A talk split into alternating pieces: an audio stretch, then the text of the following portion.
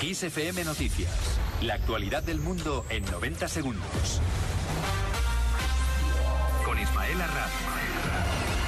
Son las 3, las 2 en Canarias, las 4 de la tarde en Kiev. Las Fuerzas Armadas de Ucrania confirman la entrada de los tanques rusos en la capital ucraniana tras una batalla cerca de la ciudad de Ivankov, a escasos 33 kilómetros del centro histórico de la capital. Las Fuerzas Armadas de Rusia han intensificado en las últimas horas su ofensiva sobre Kiev con movilizaciones por tierra y aire que hacen temer una próxima entrada en la capital ucraniana, donde un edificio de nueve plantas ha sufrido graves daños por el supuesto derribo de una aeronave. El presidente ucraniano Volodymyr Zelensky ha denunciado que los bombardeos rusos están afectando a zonas civiles y ha confirmado terribles explosiones en Kiev equiparables a las registradas en la Segunda Guerra Mundial. Zelensky, que ya ha ofrecido a su homólogo de Rusia, Vladimir Putin, emprender un proceso de diálogo para detener la muerte de personas. Kiev está dispuesto a negociar un estatus neutral si a cambio recibe garantías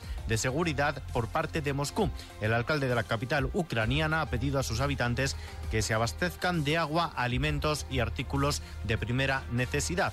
El ministro de Exteriores ruso, Sergei Lavrov, ha insistido en que la intención de Moscú a la hora de invadir el territorio ucraniano es la de desmilitarizar el país para liberarlo, dice, acabar con el genocidio contra las poblaciones rusófonas y evitar que Ucrania siga siendo, dice, una herramienta de otros países para contener a Rusia. Y la Comisión Europea anuncia que está coordinando ya la ayuda de emergencia facilitada por países de la Unión Europea para Ucrania, entre ellos España, y que está lista para asistir a los Estados miembros fronterizos en la acogida a los ucranianos que huyen de su país por la invasión rusa. Información actualizada en todos los boletines de XFM hora a hora.